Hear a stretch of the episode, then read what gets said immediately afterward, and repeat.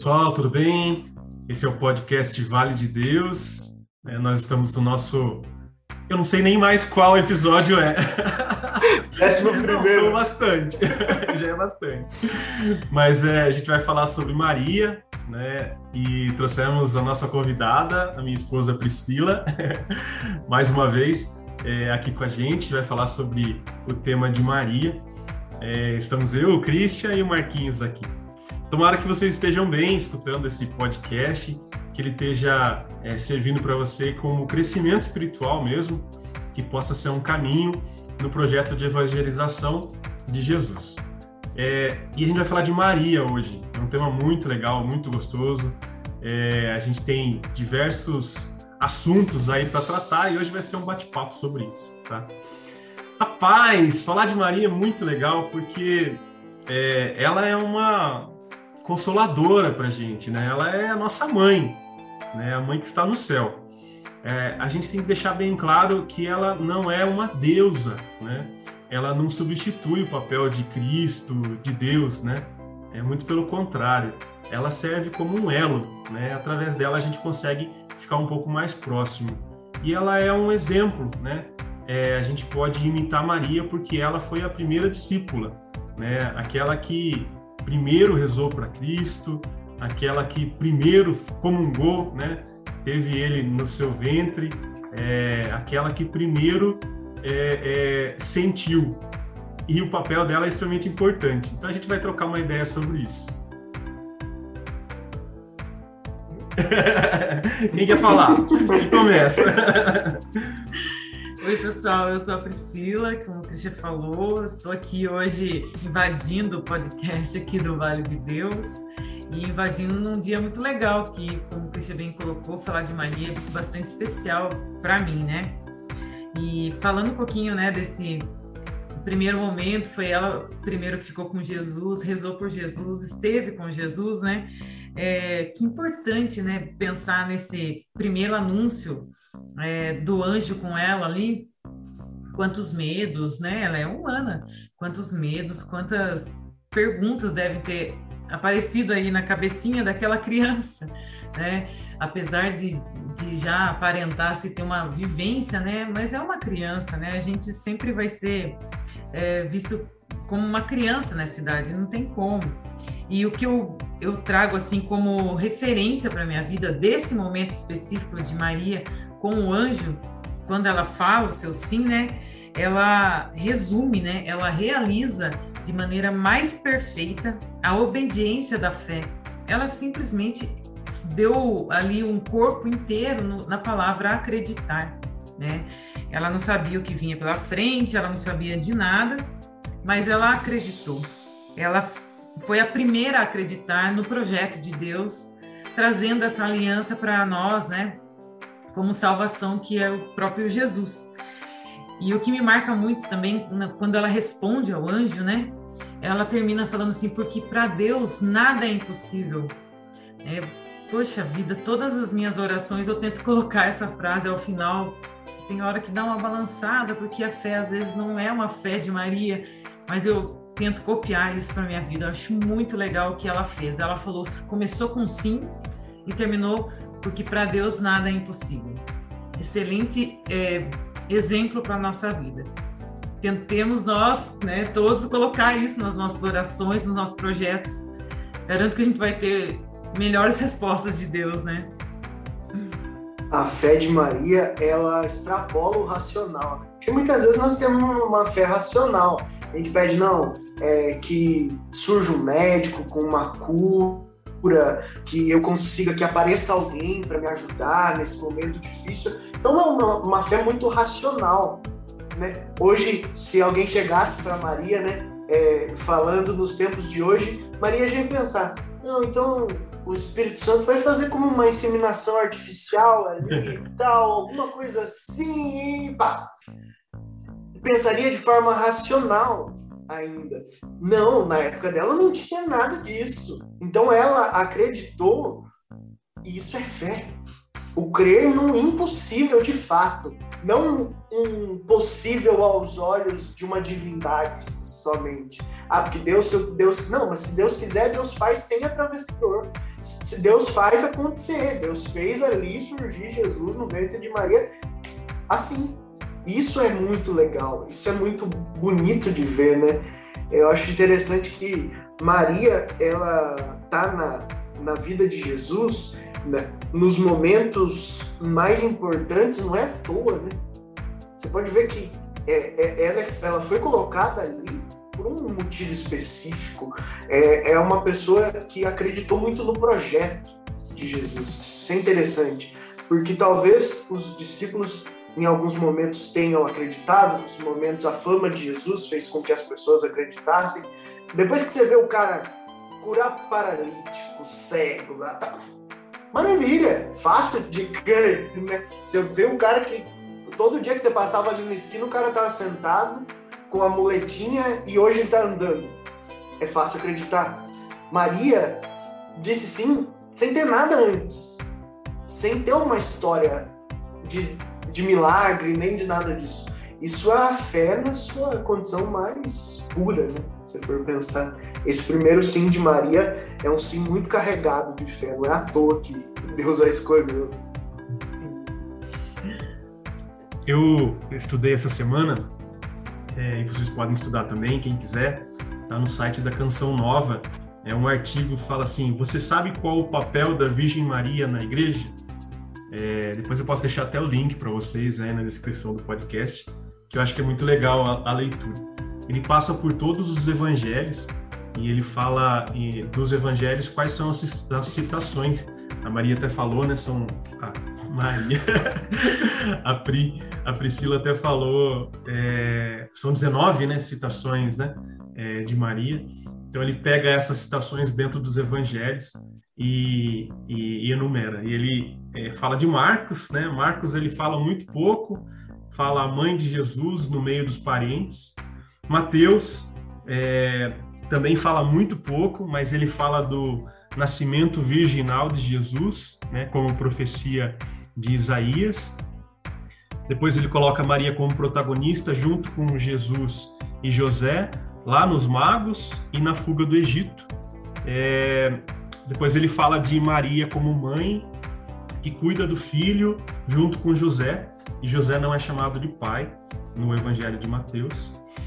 É, Lucas já fala muito. Lucas é o, o teólogo de, de Maria. Né? Ele adora falar de Maria, fala de diversos detalhes da vida é, de Jesus com Maria, traz ela como modelo de, dos cristãos. Ela é a primeira cristã, ela que acolhe a palavra de Deus. Então é muito legal, Lucas.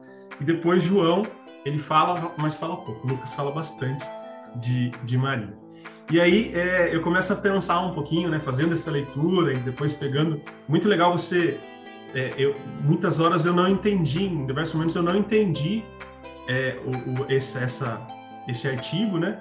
Mas aí eu ia lá na Bíblia, porque ele dá indicação, aí eu ia lá na Bíblia e, e tentava entender um pouco mais do contexto da palavra e aí né, ficava um pouco mais claro. Então é muito legal você também fazer esse link com a Bíblia, porque aí você né, é, é, afirma, né, né, confirma aquilo que você está lendo, é muito, muito interessante.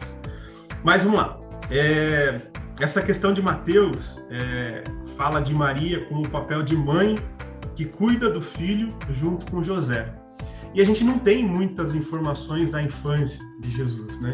É, mas aí a gente começa a entender, né, principalmente nós que somos pais, né, temos duas filhas, né, a gente começa a entender qual que é a importância de Maria e de José né, nesse processo de infância de Jesus. Porque Jesus ele se colocou na condição de humano, né? E na condição de humano ele sentiu tudo aquilo que o humano sentiu. Então, né, tudo aquilo que uma criança sente, né, é, desde a, da, da, da, concepção, desde o nascimento, né, até é, os seus 12 anos, que é onde a gente vai ter o primeiro relato né, de Jesus, né, a gente tem aí 12 anos de história. E esses 12 anos é carregado de uma coisa que é uma certeza para mim e para todos os cristãos. Tenho, tenho confiança nisso.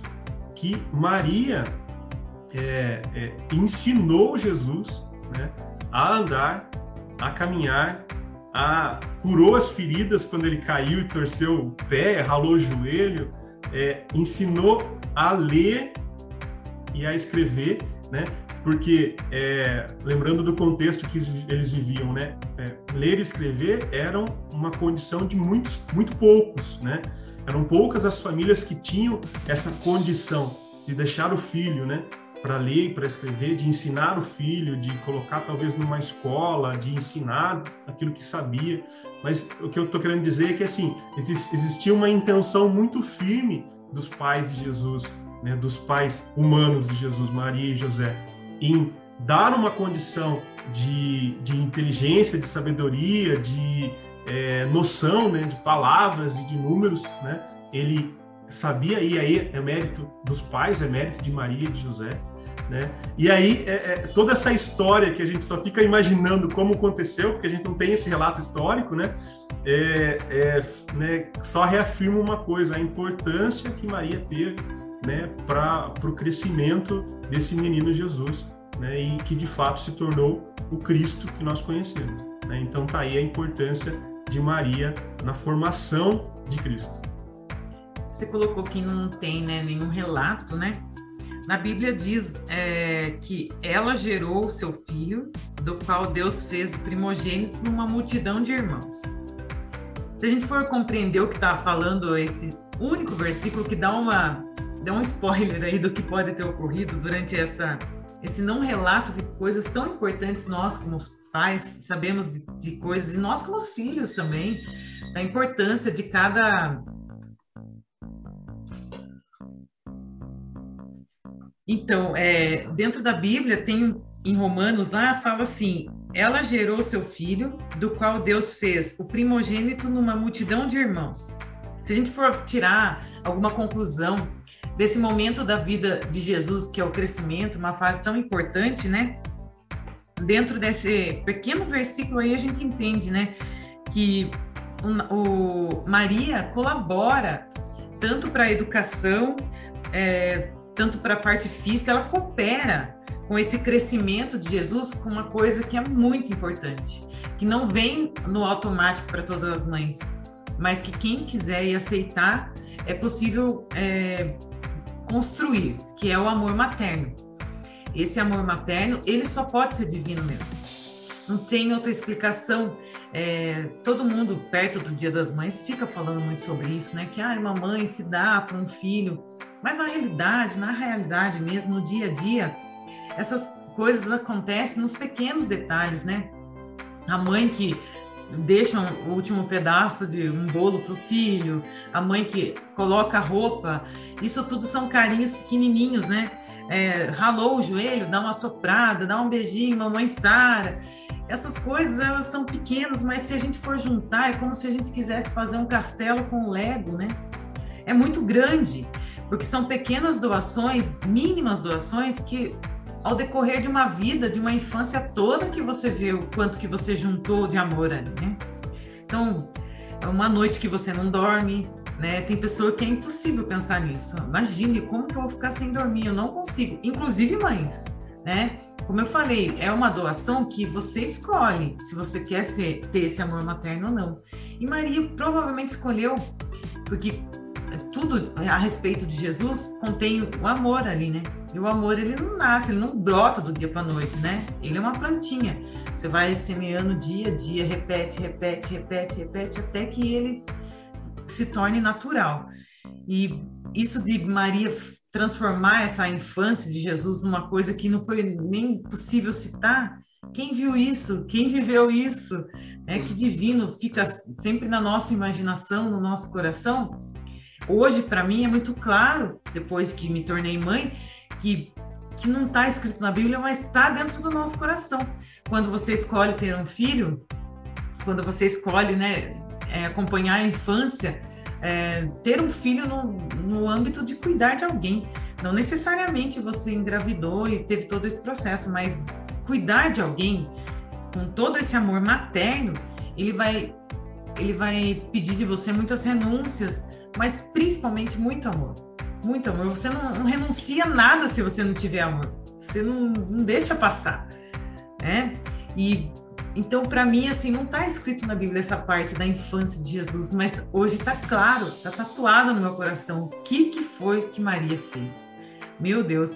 Eu até brinquei, né, que antes, falando com vocês, que não está escrito na Bíblia quando que Jesus andou, né, quando que ele fez isso e aquilo. Quem fala é o Padre Zezinho na sua música, eternizada aí, né, para todos os católicos que conhecem.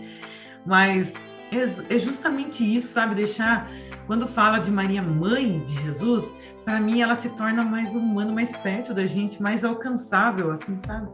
Puxa vida, vamos ser assim também, vamos tentar ser assim, né? Se eu não, não tenho filho, mas eu tenho alguém para quem cuidar, eu tenho um pai, eu tenho uma mãe, eu tenho uma esposa, eu tenho alguém a quem cuidar, né? E dedicar desse jeito que Maria dedicou a Jesus é o caminho muito bom, um exemplar, que só nos dará frutos, né? Fico imaginando Maria assim, bem pertinho de mim mesmo, assim. Eu vejo essa questão do amor, fica muito nítido se você olhar duas passagens. O morrer na cruz é amor divino. É o lado divino de Jesus demonstrando amor por nós. O chorar por Lázaro é amor humano. Aquilo Jesus aprendeu com Maria, com José. Jesus aprendeu sendo humano. O, o, o, amor divino, ele foi o amor que foi lá e ressuscitou Lázaro. O amor humano foi aquele amor de eu não cheguei a tempo e o meu amigo morreu. Eu tô triste por isso. Jesus chorou porque estava triste por aquilo como humano. E esse amor humano, ele aprendeu com Maria, aprendeu com José. É, é, a gente pode dividir esse tipo de amor dessa forma. Jesus aprendeu o amor humano com Maria, com José, com os discípulos, na, na vivência dele. E as coisas são complementares. Uma coisa transcende, que é o amor de Deus, que é o que a gente já falou e que não consegue mensurar. Mas o amor humano, ele. Você imagina se Jesus resolvesse as coisas só da forma divina? Ele não conseguia fazer uma pregação que tocasse as pessoas, porque ele ia falar assim, gente, vocês têm que acreditar em mim, pronto, acabou. Gente, precisa emocionar, precisa tocar. E isso é o amor humano que faz. Isso é o que a gente vê de, de uma forma é, humana e que pode ser quantificada com o nosso amor. Né? eu achei interessante, vou, vou prestigiar a nossa convidada. Essa semana eu fui olhando as, as postagens dela, falei assim, vou tentar entender como é que está sendo a semana dela para recebê-la bem aqui no nosso podcast. E eu teve uma postagem sua que me tocou bastante ao longo da semana, que é era uma imagenzinha, você vai lembrar, de um macaquinho que ele chega na beira da piscina. Se a gente conseguir, depois a gente coloca aí para quem for assistir no YouTube. Mas o macaquinho ele chega à beira da piscina e tem uma girafa lá dentro da piscina já. E ele pergunta para ela, né? É, é, muito fundo aí? E ela olha aquela, né? Ela tá lá só com o pescocinho para fora e ela fala: bate no meu pescoço. E aí embaixo estava escrito, né? A realidade do outro não é a sua realidade. Eu pensei, como que a gente pode trazer isso para a vida de Maria? Porque Maria deve ter passado por isso. Muitas vezes nós passamos por pessoas que não entendem os sacrifícios que a gente faz. Né? É, puxando aqui a ida até a casa de Isabel, que é um pouquinho depois dessa, desse anúncio que a gente falou, né? de, de Jesus. Junto com isso vem, sua prima tá grávida.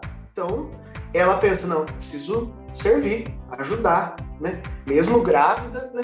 A gente usa muito a expressão, né? Agiu como, age como quem tá com o rei na barriga. Na verdade, essa expressão tá errada. Porque Maria com o rei na barriga foi servir.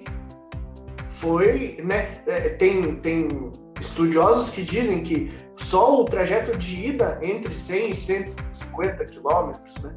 Isso é muito longe. Então ela andou aí entre 200 e 300 quilômetros de ida e volta nesse percurso, já voltando bem grávida, né? Já voltando com seis meses aí de, de gravidez. Então, comecemos a pensar, né? A realidade do outro não é a sua realidade. Imagina a Maria voltando, depois de seis meses lá, caminhou, como a gente já acabou de falar, eh, seus 300 quilômetros. Aí chega a vizinha de Maria, Bernadette. E ela fala: Nossa, ficou seis meses. Eu fiquei oito meses e meio na casa da minha tia. Nem era prima, é mais distante. Que morava a 400 quilômetros. E Maria tivesse se desanimado e falado assim: Nossa, eu não sou merecedor de criar o Filho de Deus. E falar assim: Eu vou deixar essa criança na porta de alguém. Você já pensou? Quantas vezes na nossa vida nós contamos uma coisa boa que fizemos ou uma dificuldade que a gente está passando e ao invés de ouvir alguma coisa positiva, a gente ouve que não, eu sofri mais. Eu passei. Não, você tá com uma pedra no rim, eu tô com quatro. Ixi, você não viu nada. Gente, tentemos ver no, no exemplo dos outros, no sacrifício dos outros, que a realidade do outro é diferente da nossa. Nós precisamos entender que a, a nossa vida muitas vezes é, nos deu alguma experiência e que isso não nos faz de nós melhores que os outros. A experiência que você passou te fez para quando alguém chegar e falar com você, você acalma essa pessoa. Fala assim, não, você já você está se sentindo depressivo? Olha, é, eu já passei por isso na minha família, não é fácil, vai, vamos procurar tratamento. Agora você fala assim, você está triste por causa disso? Nossa, e eu que passei por isso, isso, isso. Você vai jogar a pessoa mais para baixo. Você vai deixar a pessoa mais triste, né?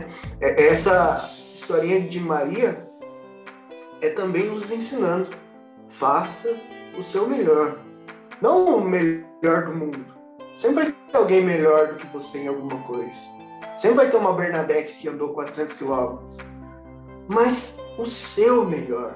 Né? Se você fez o seu melhor, não se preocupe com a realidade do outro.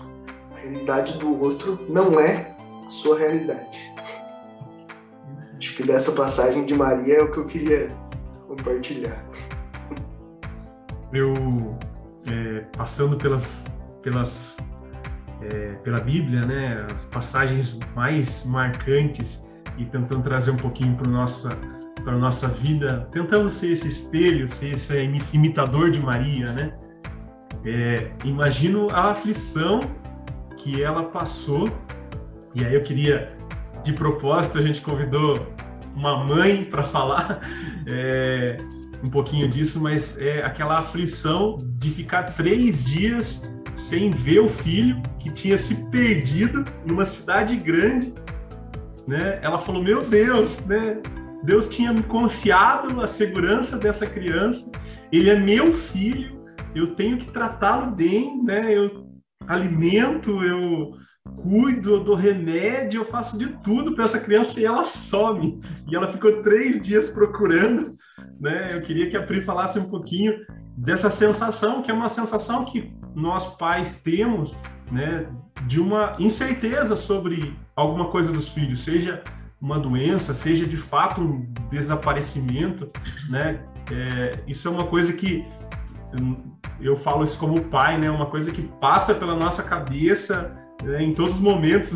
A gente já falou assim, o que será que as pessoas vão pensar da gente se a gente tiver num shopping ou num aeroporto com aquela coleirinha segurando a criança, sabe? Será que isso vai ser muito ridículo? Mas já passou pela minha cabeça comprar essa coleirinha, principalmente quando elas, as nossas filhas eram mais novas.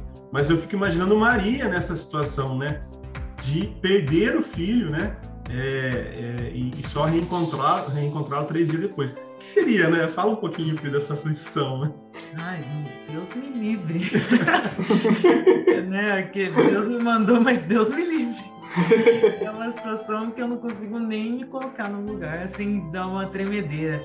Deve ser horrível mesmo. Apesar de que é, o contexto ali, né, pensando é, no momento que Maria aceitou, volta a falar a frase lá do que a gente iniciou conversando, ela acreditou muito em Deus, né? Eu acredito que a oração que ela fazia era assim: Deus, eu amo Jesus, mas o Senhor ama mais, então cuide dele por mim. Porque é uma confiança que você tem que ter assim em Deus, quando. É, porque é o amor maior do mundo mesmo, né? Você não quer a doença, você não quer a tristeza, você não quer nem que parte o coraçãozinho dele na primeira namorada, sabe? Que nada disso, não quero que passe por isso, joelho ralado, nada disso. Mas como evitar se estamos aqui no mundo, né? Então eu eu creio muito nisso. Essa oração eu faço todos os dias, principalmente quando eu vou ter que passar por alguma situação que eu não vou estar de olho, que eu não vou conseguir ser o olho ali naquele momento. Eu sempre peço, Deus, eu sei que você ama mais as minhas filhas do que eu. É um amor que eu nem entendo. Então, seja meus olhos, esteja com ela. Eu acredito muito que Maria foi para essa vibe. Porque se for por outro modo, o desespero ia tomar conta, não ia dar em nada. E foi nessa passagem, né, quando ela encontra com o menino Jesus, que ainda ele dá um sermãozinho nela ainda, né? Fala lá, poxa vida. Eu acho que foi nesse momento que, que alguém deve ter escutado meio torto e inventou aquela, aquele negócio que você não cria o filho para você. alguém escutou torto e falou certeza, porque é muito isso, né? Ele é seu, mas não é seu, né? É de Deus. E, e imagine ali a confusão dentro de Maria, né? Naquele momento, encontrou, ai, que graças a Deus e tudo certo, tudo está vivo. Ou você esqueceu, né? Que você só foi o caminho para eu chegar aqui agora Imagina o balde de água fria, mas ela, é isso que eu sempre penso. É voltar naquela base que tá o alicerce de ferro mesmo, bem instalado no início, que é confiar em Deus. Senão, teria decaído Maria em algum momento aí. Não ia aguentar essa pressão, né? É muito legal. Eu fico imaginando Deus assim, Deus estava lá, Deus Pai, olhando a situação e aquele GPS, sabe? Tava os três pontinhos lá. Daqui a pouco começou a separar. Dois pontinhos para cá e Jesus ficando para cá. E Deus falando, nossa, tá esquisito esse negócio. E aí os dois pensando, na hora que eles se deram conta, deve ter sido desesperador, né? A hora que eles pensaram, nós não perdemos uma criança qualquer, né? Nós perdemos um filho de Deus, cara. nós perdemos um filho de Deus. E, e, isso nos ensina também uma coisa de é, quando nós estamos seguindo um caminho e esse caminho está errado, a gente precisa voltar o mais rápido possível para Jesus. Quando a gente está se afastando de Jesus e Jesus está ficando para trás, e Jesus está em outro lugar, e você está frequentando lugares em que Jesus não está, nós precisamos voltar. Precisamos acordar e perceber, né? Maria com certeza tinha aquele telefoninho vermelho com Deus, né? que aquele que só toca em momentos especiais que você vê nos filmes, assim. Então Maria sabia que se ela rezasse o negócio ia dar certo, Deus ia dar o caminho para ela ali. Mas precisa ter a iniciativa de voltar. Muitas vezes nós ficamos muito tempo indo longe de Jesus. Né? Maria ficou três dias só. Quantas vezes na nossa vida nós ficamos muito mais tempo que isso? Acho que é interessante a gente olhar dessa forma também. Retornar para Jesus. Isso é importante muito legal dessa, dessa passagem ainda, é, como a, a Pri falou, né? É, Jesus ainda dá uma dura né, nos pais, né? Como assim? Vocês não, não sabiam que eu estava na, deveria estar na casa do meu pai? Né? Então, é, Jesus, ele acaba ensinando Maria, e é muito interessante essa questão dos três dias, né? Lembra muito da, da, da morte e ressurreição do próprio Jesus, né? Então, é, Jesus já estava preparando o coração de Maria para aquilo que poderia poderia surgir lá na frente, iria surgir lá na frente. É, e aí, na própria, no próprio texto bíblico, né, sua mãe guardava tudo isso no coração. Então, Maria, ela vinha fazendo aquilo que nós, como cristãos, devemos fazer mesmo, né? Entender as situações que a gente tem na nossa vida, guardar isso no nosso coração, porque em algum momento isso vai ser necessário. E aí Maria também foi crescendo junto com Jesus. Jesus foi crescendo em sabedoria, em obediência aos pais. Ele não aprontou mais uma dessa, foi só uma vez. E, e aí eles foram crescendo e, e, e moldando esse caráter de Jesus, né, para que lá na frente ele pudesse iniciar a sua obra e depois é, culminar na sua morte, paixão e, e ressurreição. Olha, é, uma coisa que Maria ensina muito também, inclusive quando o Marcos falou que estava vendo o meu status, justamente essa semana eu pensei comigo, não vou postar nada. Foi duas coisas que eu postei, isso que você viu, e uma outra coisa que é, é me silenciei para me ouvir. Eu, eu postei isso, porque esse é é o maior exemplo de Maria em todas as situações, tanto nas de alegria, que a gente tem é, relatado dentro da Bíblia, como as de aflições. Você não, não tem lá, Maria saiu correndo e puxando seu próprio cabelo, não tem nada disso. É silêncio, silêncio, silêncio. Como que a gente consegue ficar próximo de Jesus e com o telefone em vermelho com Deus? É só dentro do silêncio, né? E às vezes a gente não consegue silenciar, a gente tem uma vida tão doida, tão bagunçada, é, é uma correria total e a gente não encontra esse momento do silêncio. Às vezes até é esquisito quando está em silêncio, tem alguma coisa errada. E a gente deveria ter esse momento do silêncio, seja ele da maneira que for. No silêncio, Maria encontrava dentro as soluções dentro do seu coração ali. Eu imagino que ela não tinha uma espada que ela aprendia, a espada foi crescendo e no momento certo eu tirava essa espada. Não é isso. É você vai aprendendo aquelas coisas na próxima situação da sua vida. Você sabe que primeiro confiança, né? A base forte está lá, confiança em Deus, eu vou passar por isso. A segunda coisa é que vai, tem coisa que vai doer. E não tem como a gente voltar atrás. A gente tem que voltar no caminho, encontrar com Jesus e seguir novamente. Então eu acho que esse silêncio é muito, é, é um exemplo maior, porque eu sou uma pessoa que fala mais que a boca, você, quem me conhece sabe. Então ele me intriga muito assim, porque para que reclamar? Para que chorar ou falar e tentar resolver em algumas situações? Você só precisa ficar quieta. Ficar quieta, entra lá em contato com com o que deve ser entrado em contato, que é você mesmo e você com Deus, você com Jesus. Eu, esse silêncio de Maria parece tão simples, mas ele é muito grande, ele é muito forte. Né? Por exemplo, no momento também que ela tinha que falar, ela falava, né? Lá na festa, né? Todo mundo lá, uhul, legal, né? Na boda de Caná, né? percebendo, ó, pra você ver como o silêncio faz a gente perceber, porque se eu tivesse lá na festa só falando, falando mais que a boca, eu não ia perceber nada, eu só ia falar. Ela percebeu que tinha alguma aflição, né? Alguma coisa estava errada. Foi lá, descobriu o que era, veio e falou, né? Jesus, né? vai faltar o vinho, né? E todo todo contexto que existe nessa, né? Nessa situação de, num primeiro momento, Jesus falar, não, não tenho nada a ver com isso. E depois é ele falar para a mãe: Não, eu vou fazer alguma coisa aí, mãe, tudo bem. E aí Maria pede né, para todo mundo: ó, façam o que, né, o que ele vos disser. Olha só, hum, tão bobo isso, né? Ó, faça o que ele está pedindo. Que vai, vai ter vinho no final se você pedir o que ele está, né? O que ele está eh, dizendo para você, vai ter vinho no final, vai ter festa. Olha só. Então, no momento que era necessário falar, ela também falava. É, esse silêncio aí, ele tem momentos de fala, mas em, no principal, silêncio, que para mim eu entendo como oração, né? Oração contínua, não só nos momentos críticos, né? Eu acho esse, essa passagem das bodas interessante porque é, tem coisas que a gente, como a gente falou hoje, que não estão escritas na Bíblia, mas que se tornam óbvias quando você pensa um pouquinho. Você não chega numa é, quitanda e pede carne. Por que, que eu tô falando isso? Você não pede para alguém fazer algo que ele não possa.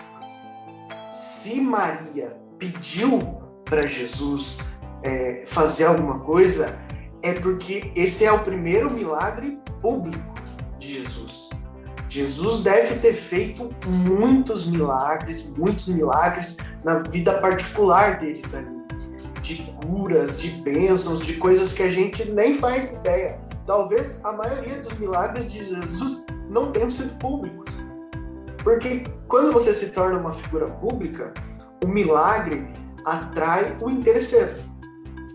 Quando você está ali, na vida particular, que chegou a filha da vizinha doente, que Jesus só pôs a mão e curou e ninguém ficou sabendo, talvez só Maria percebeu, olha, esse menino tem algo ah, muito especial e ele consegue transparecer isso. Então, imagine, Maria percebia essas coisas. E aí ela chegou e falou, viu? E, e, pensemos ainda mais uma coisa que dá para extrair disso.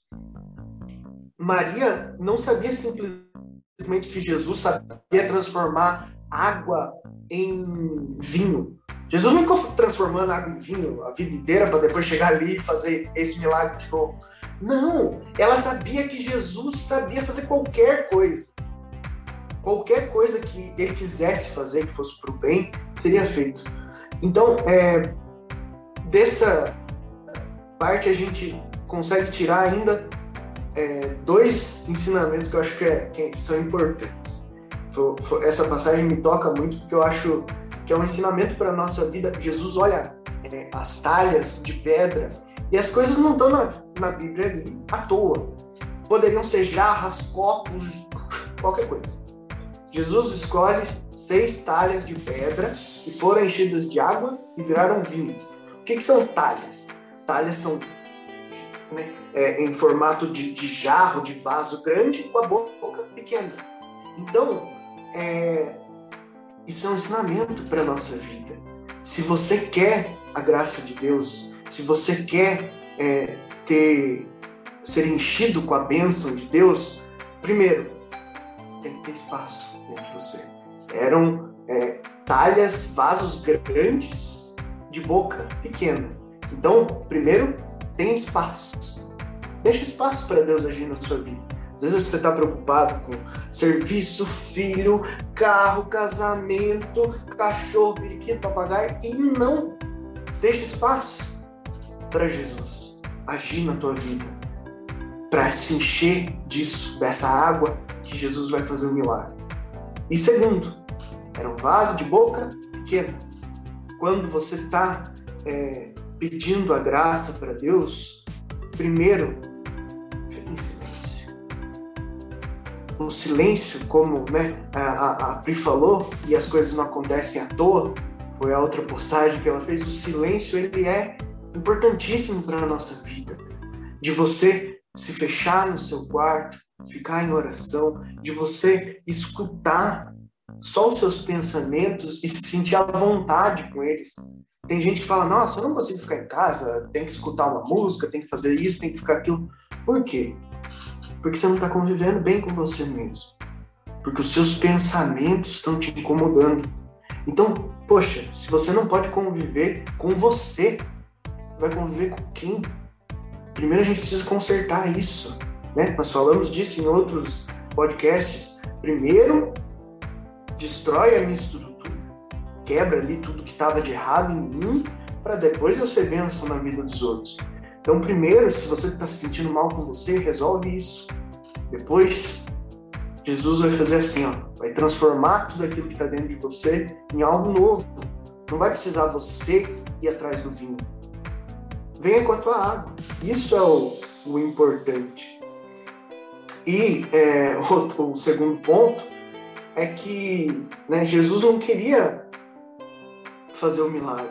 É interessante isso, né? De Jesus falar, não, não tô, não, não, minha hora não chegou ainda. E ele olha para para Maria e Maria pede na confiança. Ela fala, não, pode fazer o que ele falar, vocês façam. Então talvez ele não tenha dado sim para Maria. Talvez Maria tenha saído falando, é difícil, o homem tá meio bravo hoje, não sei o que aconteceu. Acho que já estamos muito tempo nesse casamento, né? Casamentos lá duravam semanas. Acho que Jesus já estava meio assim, queria ir embora já. Tô cansado. tô cansado já. Então, isso mostra que. E aí eu quero chegar num ponto importantíssimo para todos, todo mundo que professa uma fé que às vezes critica as coisas de uma forma é, rasa, sem saber. Maria não fez um milagre. Não. Maria intercedeu.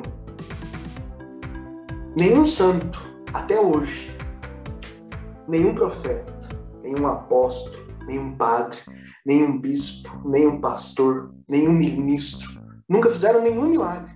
Nenhum. Quem faz o milagre é Deus. Mas existem pessoas mais perto de Deus do que nós. Nós precisamos ter essa humildade. Maria está mais perto de Jesus do que nós. Se você acha que você está mais perto de Jesus do que Maria, eu vou dizer para você, independente de quem você seja, você está enganado. É simples. É muito difícil que alguém esteja mais perto de Jesus do que Maria. Pela intimidade, pela história, pela vida, por tudo. Então, se você tem o seu santo de devoção, se você tem o pastor que você gosta, que faz curas, e eu não estou dizendo que isso não possa acontecer, mas entenda, os padres, bispos, profetas, apóstolos fizeram as coisas em nome de Jesus. Por Deus, é Deus fazendo aquilo. E não o ser humano. O ser humano não é capaz de fazer milagre nenhum. Então, se você tem um relacionamento com um santo de devoção, se você manda mensagem para um padre, para um pastor, para um bispo que você gosta, fala, reze por mim, ore por mim, terceira a Deus por mim. Isso é totalmente possível, isso é totalmente normal. Deus não, não nos fez sozinhos. Deus não falou, amai a Deus sobre todas as coisas, fim, ponto final. Amai o próximo como a si mesmo. Ele quer que a gente viva em comunidade. Ele quer que a gente fale com as outras pessoas. Na Bíblia tem isso, nós precisamos confessar com as outras pessoas, com as pessoas mais ungidas do que nós. Está lá dizendo, confesse os seus pecados. Não é à toa. Então, raciocina isso. Bota na tua cabeça que Deus não nos quer sozinhos. E Deus não quer que você chegue na salvação sozinho. Então, ter alguém que intercede por você não é problema nenhum. Nós estamos falando aqui, né? Tenho a alegria de falar com dois pais que eu admiro muito.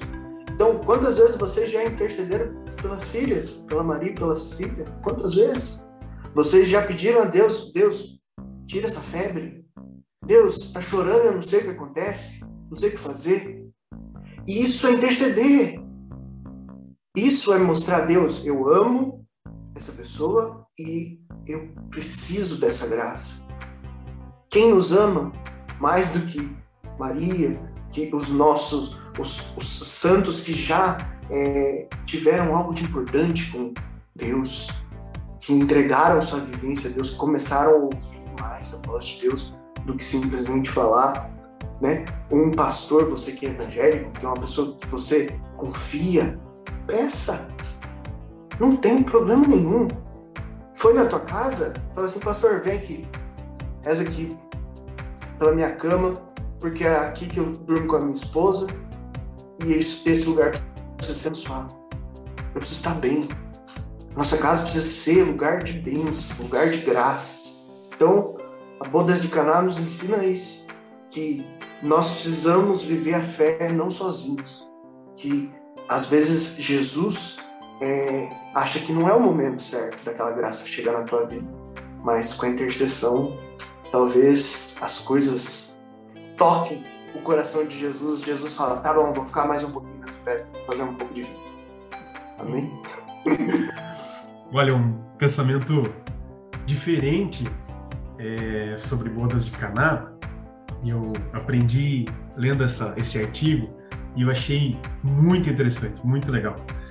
É, quando Maria, né, é, pede para que Jesus transforme, né, a água em vinho, é, ele responde para ela, né, a minha hora ainda não chegou. Que hora é essa? É, é a hora que de fato ele ia é, morrer em cruz para nos salvar. Esse era o objetivo principal de Jesus.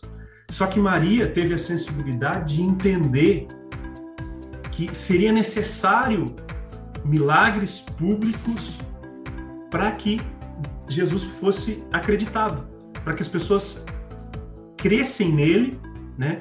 E que a sua comunidade começasse a se criar a partir desses milagres. As pessoas daquele, daquela época precisavam desse milagre, dessa. É, é, é, desse, desse, condição diferente, né? Olhar uma, é, de onde surgiu esse vinho, né? É, é, precisavam entender isso para que eles pudessem crer. E aí Jesus, né, fala: ainda não chegou minha hora. Bom, Maria não pensa duas vezes e fala, né, para as pessoas que estavam ali na presença, né, fazei tudo o que eles vos disser.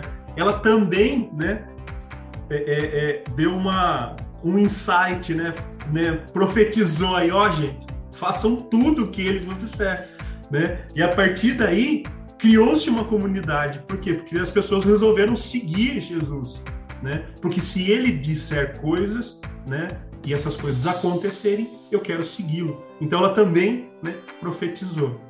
É, e aí no final do, do na Bíblia, né, é, Lucas 2:11, Jesus fez seu primeiro milagre em Caná da Galileia Assim ele revelou a sua natureza divina e seus discípulos creram nele.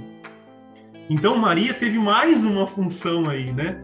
Ela deu start na missão dele.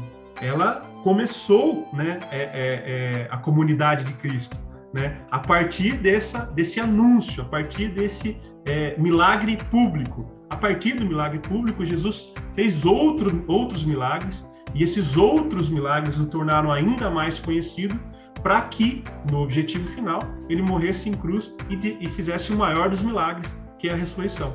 Então, quando Jesus é, é, se mostra para as demais pessoas, é, ele de fato se torna conhecido e a partir desse conhecimento ele consegue iniciar sua comunidade cristã. É, Maria teve suma importância nisso. Né? É, é, ela iniciou, né? e aí você fala assim, né? Maria estava mostrando para Jesus que ele tinha que fazer isso. Talvez ela estivesse ensinando ele, né?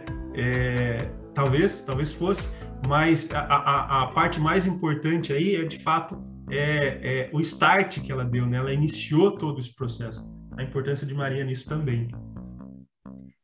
Isso foi o comecinho, né? Os 30 aos 33, poderia ter sido dos 40 aos 43, né? Se Maria não falasse, Jesus, bora. É bem cara de mãe isso, né? Que fala assim, não, ele vai fazer sim, ele vai fazer sim, né? A confiança dela também, né? Porque ela não sabia se de fato ele ia aceitar esse compromisso, né?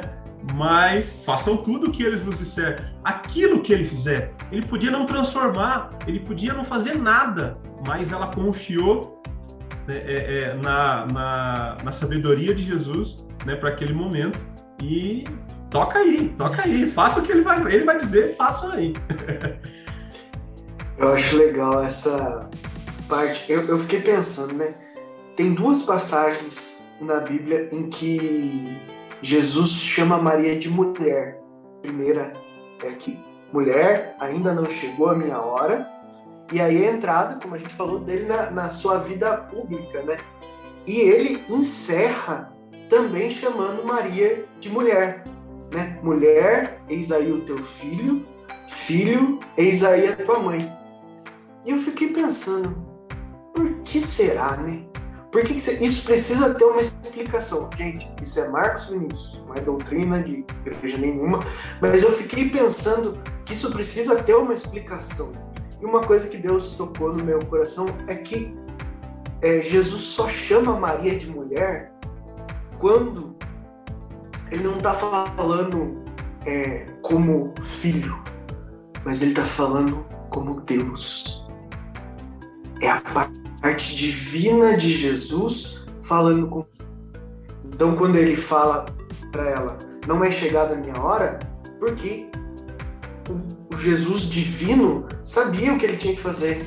Ele sabia que aquilo seria um start de uma coisa muito maior que ia culminar com ele morrendo na cruz e ressuscitando. E aí, no final, é ele olhando para Maria e dizendo: mulher, eu te entrego a humanidade. Porque você agora não é mais é, só mãe de Jesus. Você é mãe de toda uma humanidade que vai ficar aqui e que vai precisar de você. Né? Nesse momento, é o próprio Deus entregando uma mãe espiritual para nós. E isso é, é, muito relevante para a nossa vida. E eu tenho pensado de uma certa forma. É, isso talvez seja chocante para quem não professa fé em Maria como nós católicos professamos, mas é, pensa da seguinte forma: se Deus manda uma bênção para minha casa, para morar comigo, como fez com o João, eu simplesmente aceito. Eu não questiono.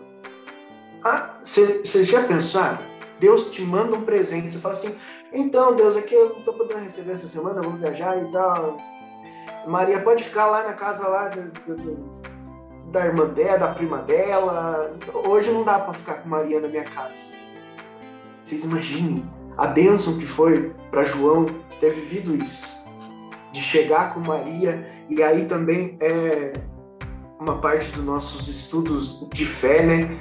Que o judaísmo, você, quando o filho mais velho morre, ele deixa para os irmãos. É, fala assim: você precisa cuidar da nossa mãe agora existe esse momento de entrega, né? Se Jesus tivesse outros irmãos, era muito provável que essa entrega fosse feita para um desses irmãos. Jesus faz a entrega para João, que era o discípulo amado, que para ele representava esse seu irmão mais novo, né? Nesse momento. Então é interessante da gente ver isso também de um ponto de vista é, judaico-cristão, é, essa explicação de que se houvesse outros irmãos, teria outras pessoas envolvidas nesse momento, né? Por que, que Maria estava ali, João estava ali? Porque os soldados romanos tinham pena deles. Porque o resto eles mandaram sumir.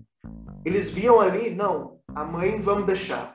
Nós vemos isso no, no, no filme do Mel Gibson e em outros filmes da Paixão. É, quem que é essa mulher que está aqui? Ah, não, essa é a mãe. Essa nós deixamos passar. Então, isso é importante também. Maria vai chegar em lugares que nós talvez não consigamos como humanos. Maria vai chegar aos pés da cruz de uma forma que nós talvez não consigamos chegar pela nossa falta de fé, pelos nossos medos. Ah, mas eu vou Putz, eu precisava ficar trabalhando mais um pouco aqui, eu precisava fazer isso, eu precisava fazer outra coisa, e agora eu vou servir a Deus, será que eu vou? Peça para Maria interceder junto a Jesus e falar assim: ele, meu filho ali tá complicado, tá precisando das coisas. E talvez Jesus seja mais como aquele pai que olha e fala assim: não, precisa sofrer um pouco, precisa passar um pouco por isso para depois ele aprender. E Maria já é mais coração mole, Maria já é mais, não, mas não precisa sofrer tanto, já aprendeu por que 30 dias de castigo se 15 vai resolver? Entendeu? Nós precisamos desse amor humano de Maria para seguir em frente. Eu acho que isso é o ensinamento de, Maria aos pés da cruz que eu consegui extrair. É isso, que Maria traz essa humanidade para Jesus. Eu acho que como mãe, mãe e pai, eu falo por, pela, pela voz do Pai, né? É, acho que a gente pode contar no dedo, assim, os momentos da nossa vida que foram extremamente marcantes, né? Do qual eu me orgulho, né? Então, o dia da minha formatura, o dia do meu casamento, é, o dia do nascimento das minhas filhas, é, e vai, vai pela frente. É, esses dias é, são os dias do qual eu estava em primeiro lugar no pódio. É, eu era o, o, o, na minha cabeça, na minha concepção, eu era o, o, é, o primeiro. Só no, só no, casamento, né? Mas eu tinha uma função muito boa naquele dia também. Eu acho que como pai, né, quando olha o filho numa realização, em qualquer ela, qualquer, qualquer uma delas, né? ou até mesmo numa aflição, né? No dia que eu bati minha moto, o dia que eu cortei meu pé, e diversas outras, outras situações marcantes na minha vida, é, eu como pai gostaria de estar no lugar, gostaria de estar junto, né?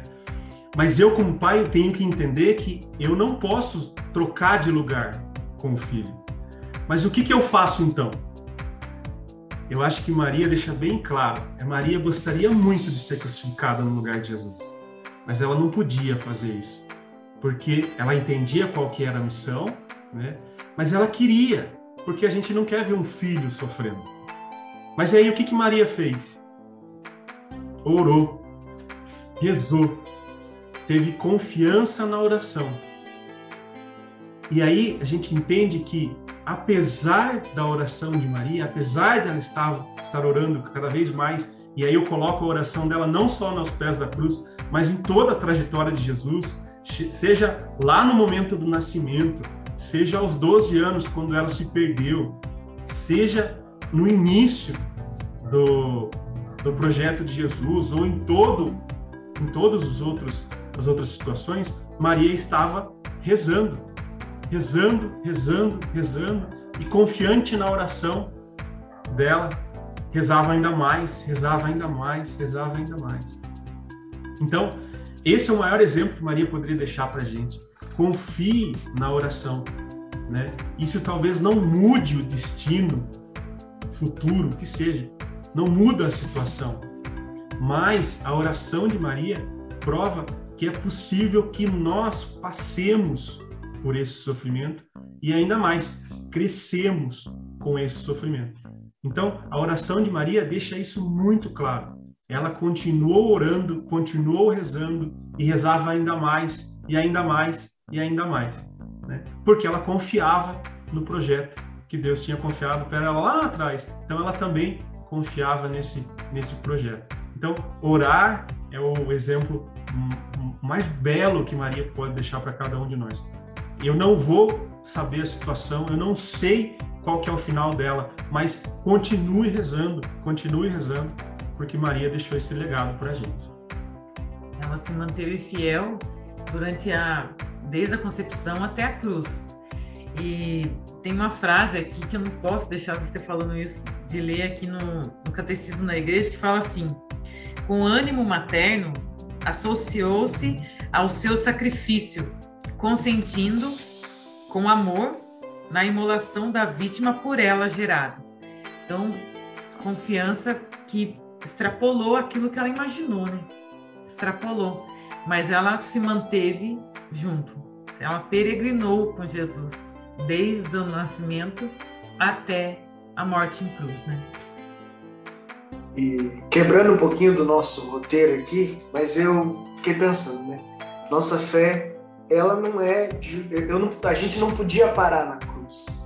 A nossa fé em Jesus é um Jesus vivo, Jesus ressuscitado. Então, existe um momento de Maria que não está na Bíblia, mas que qualquer cristão é, tem certeza absoluta que esse momento aconteceu, que é o encontro de Maria com Jesus ressuscitado. Como deve ter sido esse momento, né? Em que. Porque não, a gente não tem relatos, a gente tem ali ela, ele já aparecendo para os 12, e, e, no momento de. para os 11, né? Na verdade, e no momento de perseguição e a portas fechadas, mas deve ter tido uma aparição especial para mim. Deve ter tido um momento que Maria estava ali sozinha e que ele surgiu para ela. Isso deve ter sido maravilhoso. Né? Eu, eu fico pensando que ela só olhou e falou: o projeto deu certo. Que o que ela se programou para fazer a vida toda dela, né? desde o sim que ela disse lá, isso refletiu nesse momento. E, e, uma outra coisa que é, que é coisa da minha cabeça, mas que eu acho que é interessante da gente pensar também, é que no Antigo Testamento, bem rapidinho para a gente fazer um link, é, previa-se que o Messias chegaria com o nome de Emanuel, que é Deus conosco. E depois né, nasce Jesus, e Jesus é o Yeshua, o Deus salva. Por que, que aconteceu isso? Eu fiquei me perguntando porque o Deus conosco é Maria. Se, se para nós católicos, nós representamos vários momentos com, com fotografias, né? São as, as, imagens desses momentos que a gente acha relevante. Então, Jesus na cruz, Jesus, né? Nós não adoramos nem nada disso, mas são momentos da vida de Jesus e de Maria e de José que nós achamos relevante ser lembrado. Então, se tivesse um momento de Jesus Emanuel, é Maria grávida. É Deus conosco, de fato. E isso não sou eu que estou falando, está na Bíblia. Né? O anjo chega para Maria e a saudação é: Deus esteja conosco. E é isso. Deus está com ela naquele momento. É Jesus no ventre dela. É Jesus Deus. Então eu sempre me perguntei isso. Por que, que essa expressão. Por que, que Jesus não chamou Emanuel? Por isso. O momento de Jesus ser chamado Emanuel foram esses nove meses em que ele estava no ventre de Maria, em que ele não tinha nome. O nome é dado depois que nasce, mas como que a gente chama Jesus dentro do ventre de Maria? É Emanuel. É Deus conosco de fato. E isso abre os nossos olhos. Eu nunca tinha pensado nisso, foi pensando, vendo essa essa semana pensando sobre Maria que me veio essa ideia na cabeça. Pode parecer loucura, mas faz todo sentido. Nós passamos do, do Deus conosco a Deus estar conosco no Espírito Santo e aí a morte de cruz e a ressurreição e, e esse Deus vivo que se faz presente nos nossos corações o tempo todo. Por conta disso, por conta desse sim, talvez a história fosse totalmente diferente. Talvez se não fosse esse sim, a Bíblia fosse uma outra história, tão bonita quanto, mas uma outra história. Então nós precisamos respeitar o papel dos personagens. Nós estamos vivendo o ano de, de São José na Igreja Católica, também é importante né, rememorar isso. Quantas coisas que eles devem ter passado, só os dois, de perrengue. Então é importante que nós vejamos esses personagens da Bíblia, entendamos que não tem jeito. Quanto mais próximo de Jesus, mais próximo do amor de Deus você está. Então respeitemos quem ficou mais próximo que qualquer um. Exatamente. Maria. é, só para finalizar essa fala que você, você, você começou falando, Marquinhos, é muito legal, né? Porque a nossa história não acaba na cruz, né? Ela começa na cruz, na verdade, né? Então, a gente tem uma história da nossa igreja, da construção da comunidade de Cristo, né, a partir da cruz, né, da morte em cruz e ressurreição. E aí lá em Atos, Atos 1, 14, todos perseveram unânimes na oração, junto com algumas mulheres, entre as quais Maria, mãe de Jesus. Então a gente tem né, a grata satisfação de ver Maria também no projeto de evangelização de Jesus, né, é, construindo esse, esse caminho né, junto com os discípulos. Então isso é muito legal. Maria foi a primeira discípula, foi a primeira que experimentou, foi aquela que ajudou na construção do caráter, da personalidade de Jesus. Eu acredito muito nisso. Então daí a importância que temos é, é, temos que dar a Maria, né? É, ela tem um papel especial no meu coração. É para ela que eu rezo. Eu rezo junto com a minha família, né? Para que a gente possa alcançar o Cristo, né? É esse o objetivo de Maria, para que ela possa ser esse trampolim que nos leve até Cristo, né? É, até mesmo na os nossos irmãos evangélicos, protestantes podem falar, ah, e essa repetição no terço? Eu acho que o terço ele tem a gente tem que meditar o terço com os mistérios, né?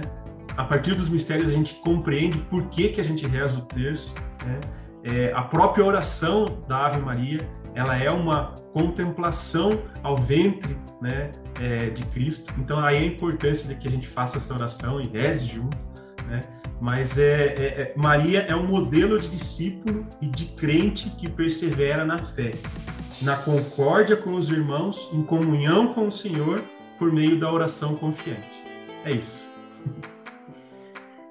Tem uma música do Milton Nascimento, né? Maria, Maria, resumiria tudo o que eu estou sentindo nesse momento, né? Que é, é preciso ter é, graça, é preciso ter raça, né? Suor, é uma magia, enfim, Maria resume tudo isso.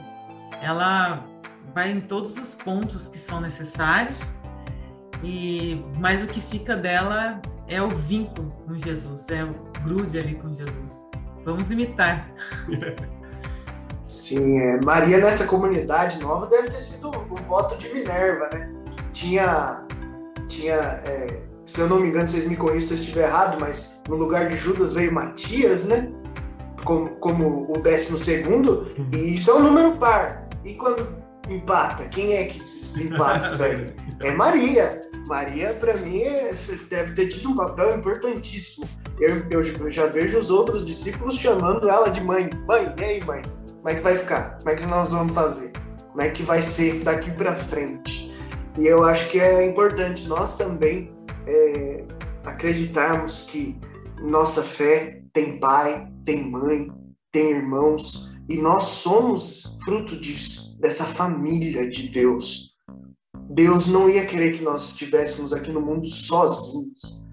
Então, se você é, é órfão, se você não, já não tem seu pai aqui na terra, se você não tem sua mãe, se você perdeu seus irmãos, adote essa família Deus, né? Deus Pai, Deus Espírito Santo, Jesus, Maria, José, para que eles façam parte da nossa vida. Às vezes a gente está sozinho é, de, de, fisicamente, mas se você pegar a Bíblia, abrir, aqui tem um monte de gente que quer fazer parte da sua família. Amém? Amém. E aí? Então, se você é novo por aqui, não esqueça de se inscrever, nos seguir nas nossas redes sociais gente está no Facebook, no Instagram, agora também a gente está no TikTok. Então estamos tentando aí pegar um, um, público mais novo, ainda temos deficiência nessa área aí.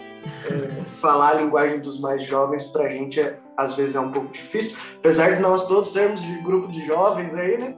Mas é, a gente sabe que a gente precisa se atualizar e o TikTok faz parte disso. E para todos que estão ouvindo esse episódio, se gostaram, né? Deixe o seu like.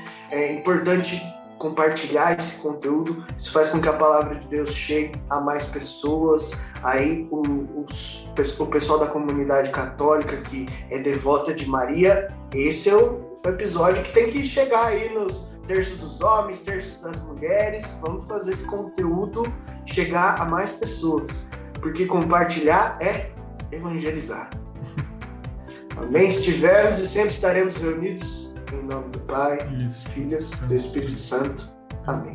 Muito obrigado, Marquinhos. Muito bom. Valeu, gente. Obrigado, Pri. Um abraço para todos. Cris. Valeu, gente. Também. Um abraço.